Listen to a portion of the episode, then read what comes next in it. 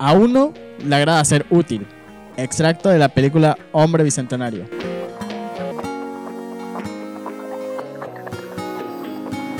Bienvenidos al podcast. ¿Qué hay que hacer? ¿Qué hay que hacer?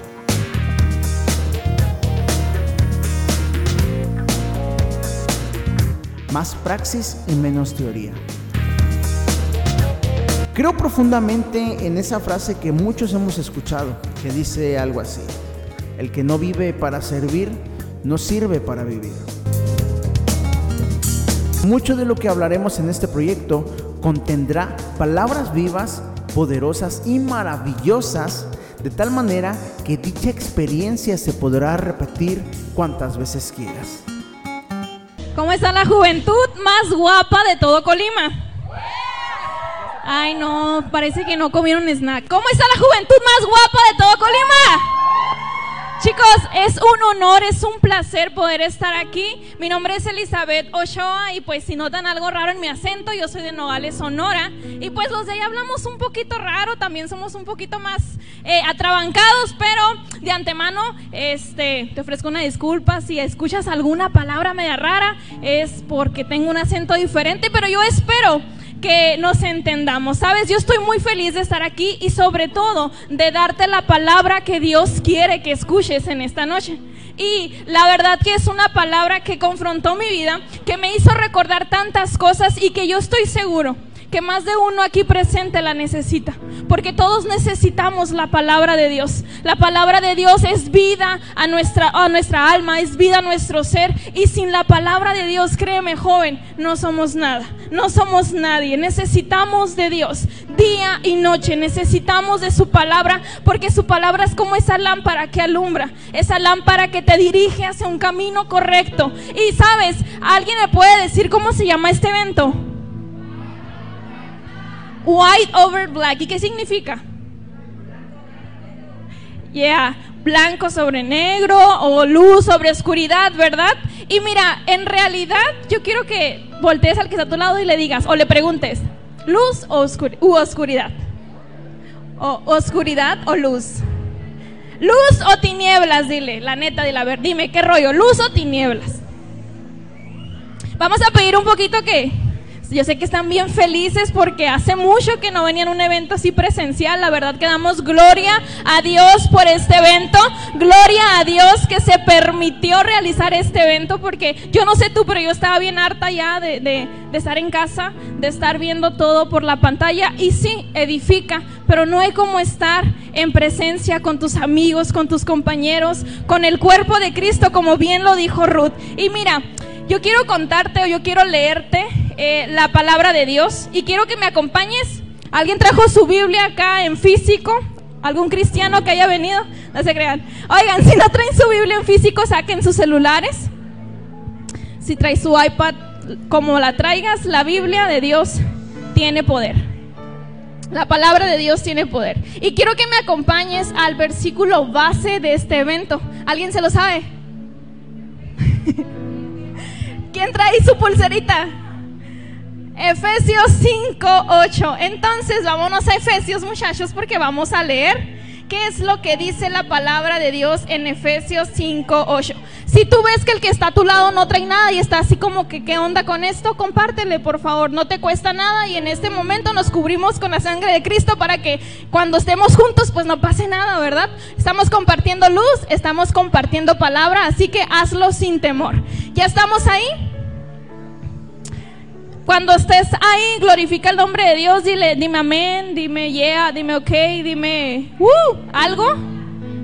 Eso es todo. Entonces, ya estamos ahí y dice Efesios 5:8, te lo voy a leer en la Reina Valera 1960 y también lo vamos a leer en la nueva eh, traducción viviente, ¿ok? Dice, porque en otro tiempo erais tinieblas, mas ahora soy luz en el Señor. Andad como hijos de qué? Andad como hijos de qué? Yeah. Dice ahora en otra traducción, porque ustedes antes eran oscuridad, pero ahora son luz en el Señor. Vivan como hijos de luz vivan como hijos de luz. Vamos a darle gracias a Dios para que sea Él quien tome el control en este tiempo. ¿Me acompañas? Señor y buen Padre, te damos muchas gracias. Gracias por tu palabra, Señor, porque ella es, Señor, la que trae paz a nuestras vidas.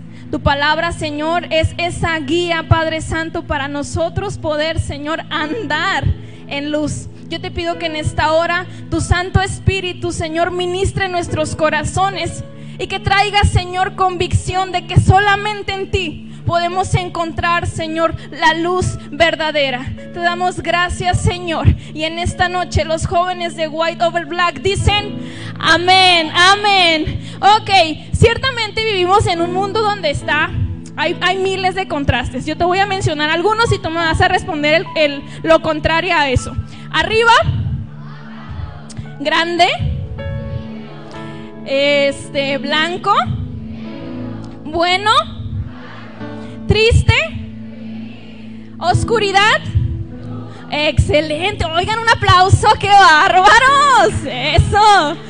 Mira, estamos rodeados de contraste. En este, en este mundo, en, en esta actualidad, todo tiene un lado positivo, un lado negativo. Y mira, hablando de luz, quiero contarte una anécdota. Por los que no saben, yo actualmente estoy estudiando el Instituto Bíblico de manera interna no es un convento, simplemente es un instituto bíblico y pues ahí vivimos noventa y tantos jóvenes. Ahorita por lo del COVID y todo ese rollo, pues estamos en nuestros hogares. Pero bueno, te voy a contar que hace un año que yo llegué a ese, a ese instituto, llegué a mi cuarto, yo tengo una roomie, este, y pues yo bien, bien padre, así de que, ay, qué padre, con nuevos amigos cristianos, este, muy, muy, muy, muy chévere toda la onda se llegó el día de empezar las clases, ¿no? Y yo dije, no, pues yo no sabía nada, la Eli andaba bien, bien, bien X, ella muy feliz en su rollo. Y total, llega el primer día, vamos a la escuela, 8 de la mañana, tas, tas, tas, se acaba el día y a las nueve y media de la noche tú tienes que estar en tu cuarto ya. Y yo dije, nos dejaron tarea y yo dije, no, pues la voy a hacer en la noche porque la verdad es, yo me acostumbré hacer las tareas en la noche. No sé, a mí me gusta más como estar eh, con tranquilidad, todos están callados y me acostumbré por la universidad, entonces dije, no, voy a hacer mi tarea en la noche como toda buena universitaria. Total, se llega a nueve y media y mi Rumi me dice, Rumi, ¿ya estás lista? Y yo así de que, ¿lista para qué? Pues para ya dormirte. Y yo, no, Rumi, voy a hacer tarea. Yo bien así, primer día, tú sabes. Y me dice, no, Rumi, es que ahorita a las 9.40 ya nos van a apagar la luz. Y yo así de, pues sí, pero la prendo, ¿no? No, Rumi, es que ya no puedes prender la luz después de las 9.40 porque si no hay castigo. Y yo así de, ¿qué? O sea, ¿cómo que no puedo prender la luz? No, pues yo estaba toda preocupada porque tenía tarea que hacer y o sea, era el primer día joven, yo no traía ninguna lámpara, yo no sabía ni qué rollo. Entonces se apagan las luces y yo así que la tarea, no inventen. De verdad que se apaga todo el instituto, se apaga todo el internado, afuera, adentro se apaga y pasa un prefecto y varios polis. Se le llama polis a esa persona que está ayudándole al prefecto. Tú sabes, como el típico este, amigo chismoso del salón que todo le dice al profesor. ¿Cuántos dicen amén? No, no, no se crean. Este, hay polis que pasan por tu cuarto y si ven la luz, eh, ahora sí que de tu puerta, te tocan, hey, cuarto, cuarto tres, apaga la luz. Y a los segundos, a los dos, este llamados de atención, ya tienes un castigo de por medio. Entonces pues se apagan las luces y yo casi llorando así de que no, no, no, mi tarea. Y yo, Rumi, es que tengo que hacer la tarea. Y luego me decía, pues Rumi, pues mañana te levantas o te levantas en cuanto amanezca, no sé, 5 de la mañana. Y yo, no, ¿cómo crees?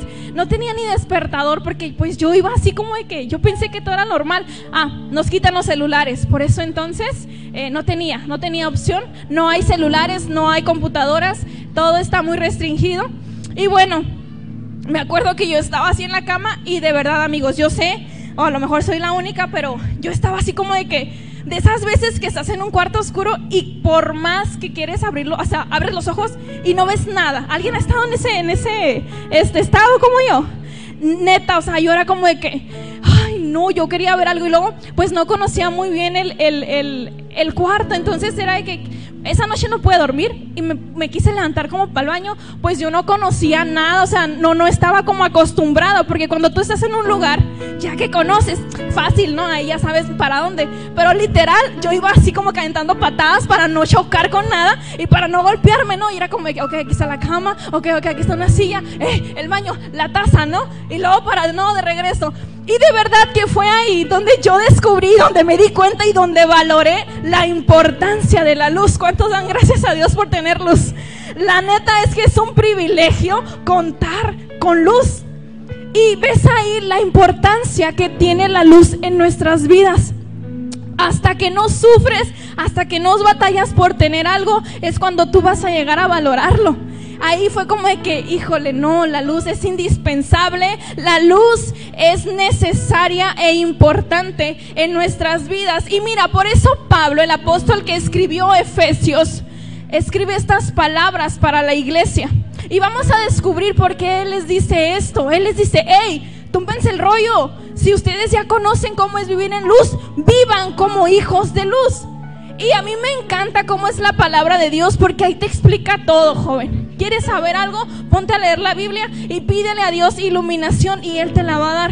Entonces, vemos que eh, Pablo les dice, necesitan vivir como hijos de luz. ¿Cuántos de aquí viven como hijos de luz? Híjole, no, ¿qué pasó? ¿Cuántos de aquí viven como hijos de luz? Gloria a Dios por ti que con convicción lo dices, yo soy hijo de luz. Gloria a Dios por ti. Y para los que dijeron no se la pensaron, aguas. Pero aguas en buena onda porque sabemos que Dios es un Dios de oportunidades y que Dios es un Dios que restaura, es un Dios que perdona y que aunque la, reguemos, fallemos, Dios está ahí al alcance de nosotros para perdonarnos, para abrazarnos y para decir, hijo, ánimo, borrón y cuenta nuevamente. Y mira, el mundo actual necesita de jóvenes que den luz verdadera. Y así como eh, el apóstol Pablo en aquel entonces, hace miles de años atrás, les decía a esa iglesia, a esa gente, necesitan vivir como hijos de luz. Hoy Dios te recuerda a ti, joven, necesitas vivir como hijos de luz. Es necesario que vivas como hijo de luz. El mundo te necesita a ti con una luz verdadera. El mundo te necesita luz, te necesita a ti para que des esa luz que verdaderamente sirve. Y sabes, yo creo, yo he visto en el Facebook que está muy de moda eso de que, ay, subes una foto y brillas. Ay, resplandeciente. Ay, hashtag eres luz. Y anda de moda mucho en el mundo eso. Y tú te pones a pensar, a la luz de la palabra de Dios, ¿verdaderamente la gente está brillando? ¿Verdaderamente la gente está dando esa luz que el mundo necesita? ¿O nos estamos dejando guiar por una luz falsa? Por una luz que solamente está llena de apariencias. ¿Qué tipo de luz estás dando tú? ¿Qué tipo de luz estás eh, dando en tu entorno? ¿Verdaderamente te defines como un hijo de Dios? ¿Verdaderamente te defines como un hijo de luz? Ahorita vamos a hacer ese análisis, un autoanálisis y no te me achicopales. Achicopalarse en sonor es como agüitarse. Entonces no te me agüites.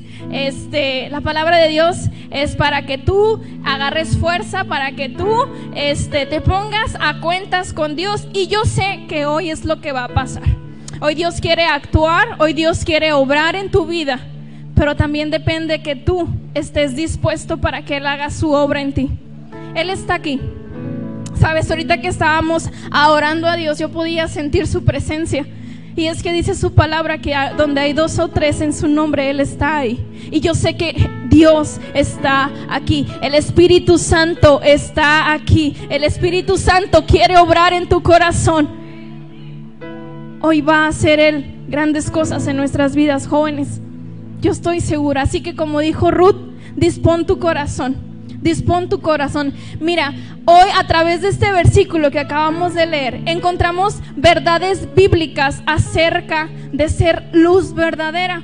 Y al tú y yo conocer estas verdades bíblicas, podremos conocer cómo es ser un hijo de luz.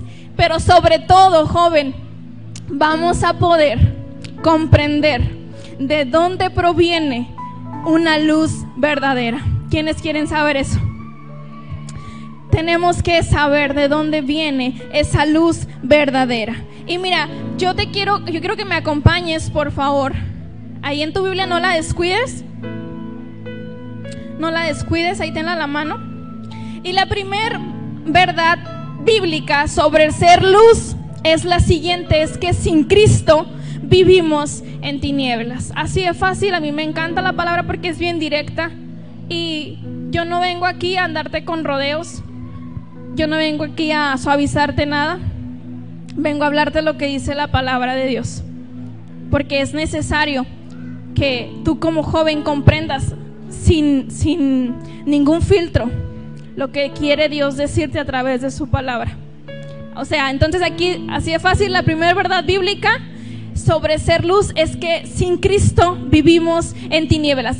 Yo quiero que te coloques un termómetro así, este, mental. Y vamos a empezar con un autoanálisis. Tú, si, si, si sientes que te pega una pedrada, tú guárdatela y dile, Señor, gracias por recordarme. Pero tú no te preocupes, es un autoanálisis tuyo. Tú y Dios solamente. Entonces, supongamos que tenemos un termómetro de luz y yo sé que aquí todos son hijos de luz, aquí todos brillan, aquí todos son luz verdadera. Amén. Entonces estás hasta arriba, ¿no? Pero vamos a analizar a la luz de la palabra de Dios esas verdades sobre si en verdad somos hijos de luz o estamos viviendo en las tinieblas. Y yo sé que a lo mejor aquí nadie está viviendo en las tinieblas porque todos, todos son hijos de luz, pero igual a lo mejor esta palabra le sirve a dos que tres. Bueno, Mira, Pablo en su carta a los, e, a, los Efesios, él enlista algunas características, algunas acciones de las personas que viven en tinieblas. Y hay nanita, porque son acciones muy comunes entre tú y yo. Lo hablo por mí, perdón, entre por mí, por mí. Mira, algunas de las características de las personas que están viviendo en tinieblas la encontramos en Efesios 4:25. Ve conmigo a la Biblia. Dice, por lo tanto, dejando la qué? Efesios 4:25. Por lo tanto, dejando la mentira, hable cada uno a su prójimo con la verdad, porque todos somos miembros de un mismo cuerpo. Entonces, la primera característica de las personas que viven en tinieblas es que siguen atados a la a la mentira. Y a lo mejor es bien normal para ti, él y no pasa nada, o sea, todo el mundo lo hacemos, sí, todo el mundo lo hacemos. Pero créeme que eso no es agradable a Dios. Y como hijos de luz tenemos que comenzar a trabajar y a pedirle a Dios que nos ayude para dejar las mentiras para dejar de decirlas sin sentirnos mal, porque es ahí donde aguas, joven, aguas. Y mira, acompáñame ahí con tu Biblia a, lo que te dije, Efesios 4:25. Ciertamente la mentira tiene su origen en Satanás. Así de fácil, así de sencillo. Si nos remontamos a la historia en Génesis eh, capítulo 3, vamos a encontrar la típica historia de Adán y Eva, ¿no? Y vamos a ver cómo Eva fue eh, ahora sí que envuelta, fue, este, ahora sí que engañada, ¿por qué? Por la serpiente. Y la serpiente pues da, ahora sí que eh, um, representa al enemigo, al diablo, a Satanás. Entonces, desde ahí comenzó el pecado en el hombre por una desobediencia, por una mentira creída. Y vemos entonces que la mentira viene o proviene del diablo. Y es así como tú y yo, hijos de luz, no podemos convivir con las tinieblas, no podemos convivir con la mentira, no podemos dejar que la mentira habite en nuestras vidas. Mira lo que dice Juan 8:44, palabras de Jesús. Y como te dije desde el principio, a mí me encanta cómo la Biblia es bien clara, pero me encanta más cómo es Jesús. Porque Jesús es claro, Jesús es directo, Jesús es, ahora sí que es muy, muy enfático. Y a mí me encanta ver cómo Jesús se refería a las personas cuando estaban equivocadas o a las personas que no estaban ahora sí en su mismo en, en su misma sintonía. Juan 8:44, mira lo que dice acerca de las mentiras, dice, pues ustedes son hijos de su padre, el diablo, y, lo- y les encanta hacer las cosas malvadas que él hace. Él ha sido asesino desde el principio y siempre ha odiado la verdad, porque en él no hay verdad.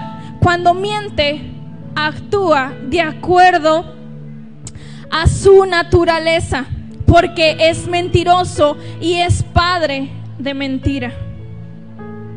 Entonces, claramente vemos que la mentira proviene de Satanás. Mira, y muchas veces aquí entre el círculo cristiano se usa eso de que no, es que no pasa nada, es una mentira blanca. Ay, no pasa nada, o sea, es una mentirita chiquita. Pero sí pasa, joven.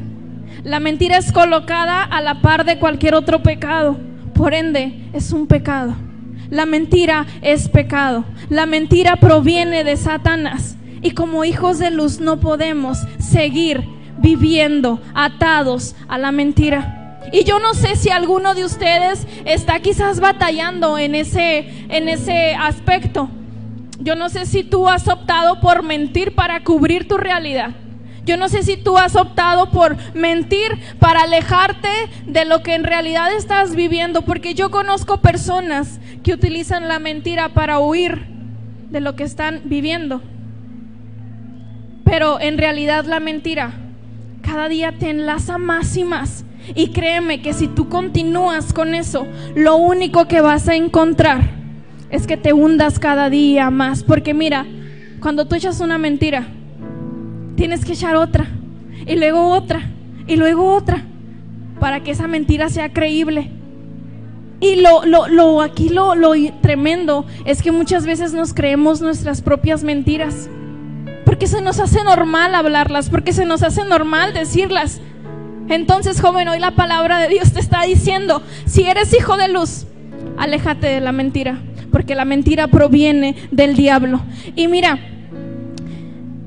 lo que siempre hemos decido, dicho, perdón, decido, ay, qué horror.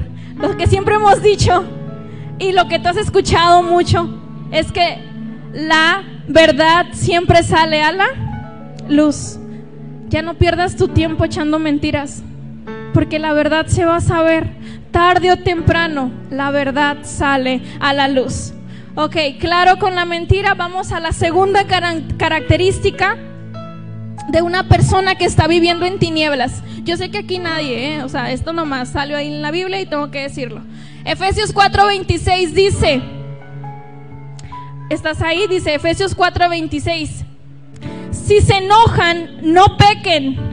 No dejen que el sol se ponga estando aún enojados. Entonces, joven, la segunda característica de una persona que está viviendo en tinieblas es que está dejando que el enojo los domine. ¿Cuántos dicen amén aquí? Ay, no, no, no quiero escuchar ningún amén. Aguas, aguas. Ok, estábamos hasta acá arriba en el termómetro de luz, ¿no? Ya dijimos las mentiras. ¿Quién ha bajado? No me levantes la mano. Contéstate a ti solo. Porque aquí todos somos hijos de luz, pero estamos como viendo a ver algunas características de lo que es vivir en tinieblas y de lo que es vivir en luz. Y bueno, dice que la segunda característica, de acuerdo al apóstol Pablo, es que se estén, estén dejando que el enojo los domine. Y mira, no quiero que malinterpretes la palabra. No quiere decir que está mal que te enojes. No quiere decir que es pecado que te enojes, no es pecado. Somos humanos, Je- Dios nos dio sentimientos, Dios nos dio emociones. Y pues es normal que muchas veces sintamos enojo. Y aquí no te está diciendo, joven, si te enojas estás pecando. No, es pecado cuando tú dejas que el enojo domine tu vida. Cuando tú dejas que por enojo haces o realizas acciones indebidas, ahí entra el pecado. Pablo no te está diciendo, hey, no, deje, no, no te enojes. Pablo te está diciendo, no dejes que el enojo domine tu vida. En Efesios 4:27 también dice, ni den cabida al enemigo después de ese versículo. ¿Por qué? Porque si tú dejas que el enojo se arraiga en tu vida, si tú dejas que el enojo crezca en tu vida, le estás abriendo puertas al enemigo para realizar acciones y actos que no muchas veces son buenas, o bueno, no siempre son buenas y que muchas veces nos arrepentimos de ellas. Mira, el otra vez yo estaba viendo una serie como de videos de, feminicidios. Tú sabes que anda mucho eso, bueno, no de moda, sino que tristemente estamos pasando por una situación muy, muy difícil.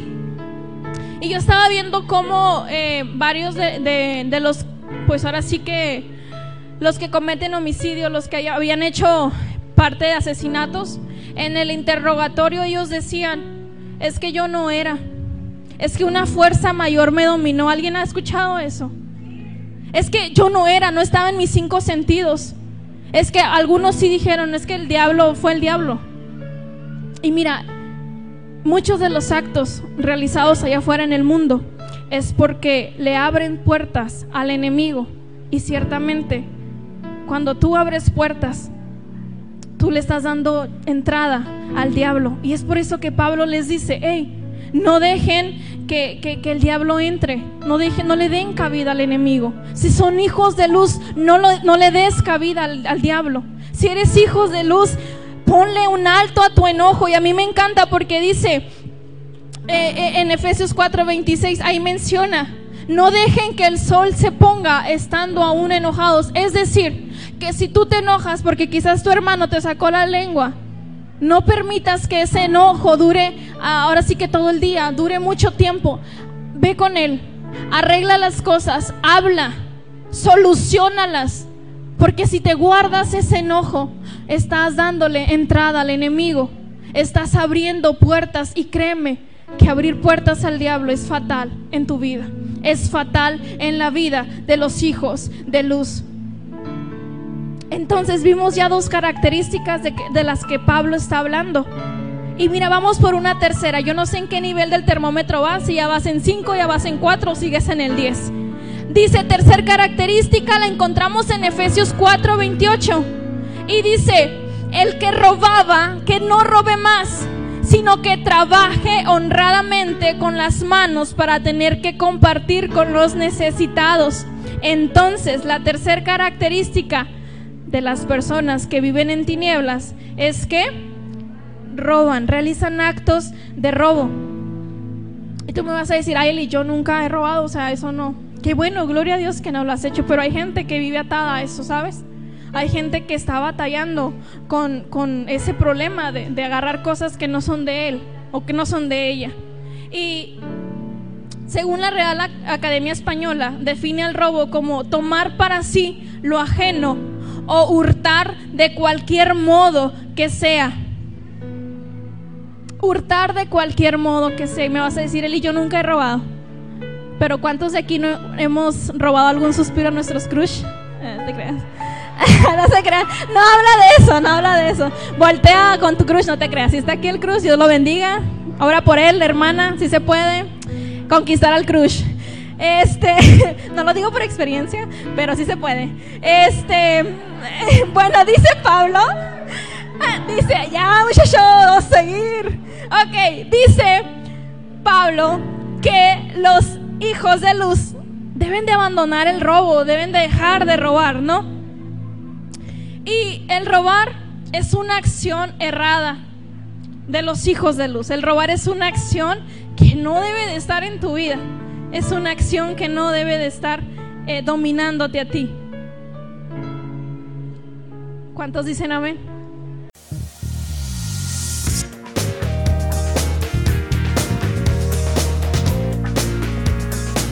Gracias por acompañarnos en esta emisión. Si deseas contactarte con nosotros, puedes encontrarnos en las diferentes redes sociales como Casa de Dios Emanuel Villa. Esperamos que haya sido de tu agrado. Recuerda que la pregunta más importante es, ¿qué hay que hacer? Nos vemos en el próximo episodio.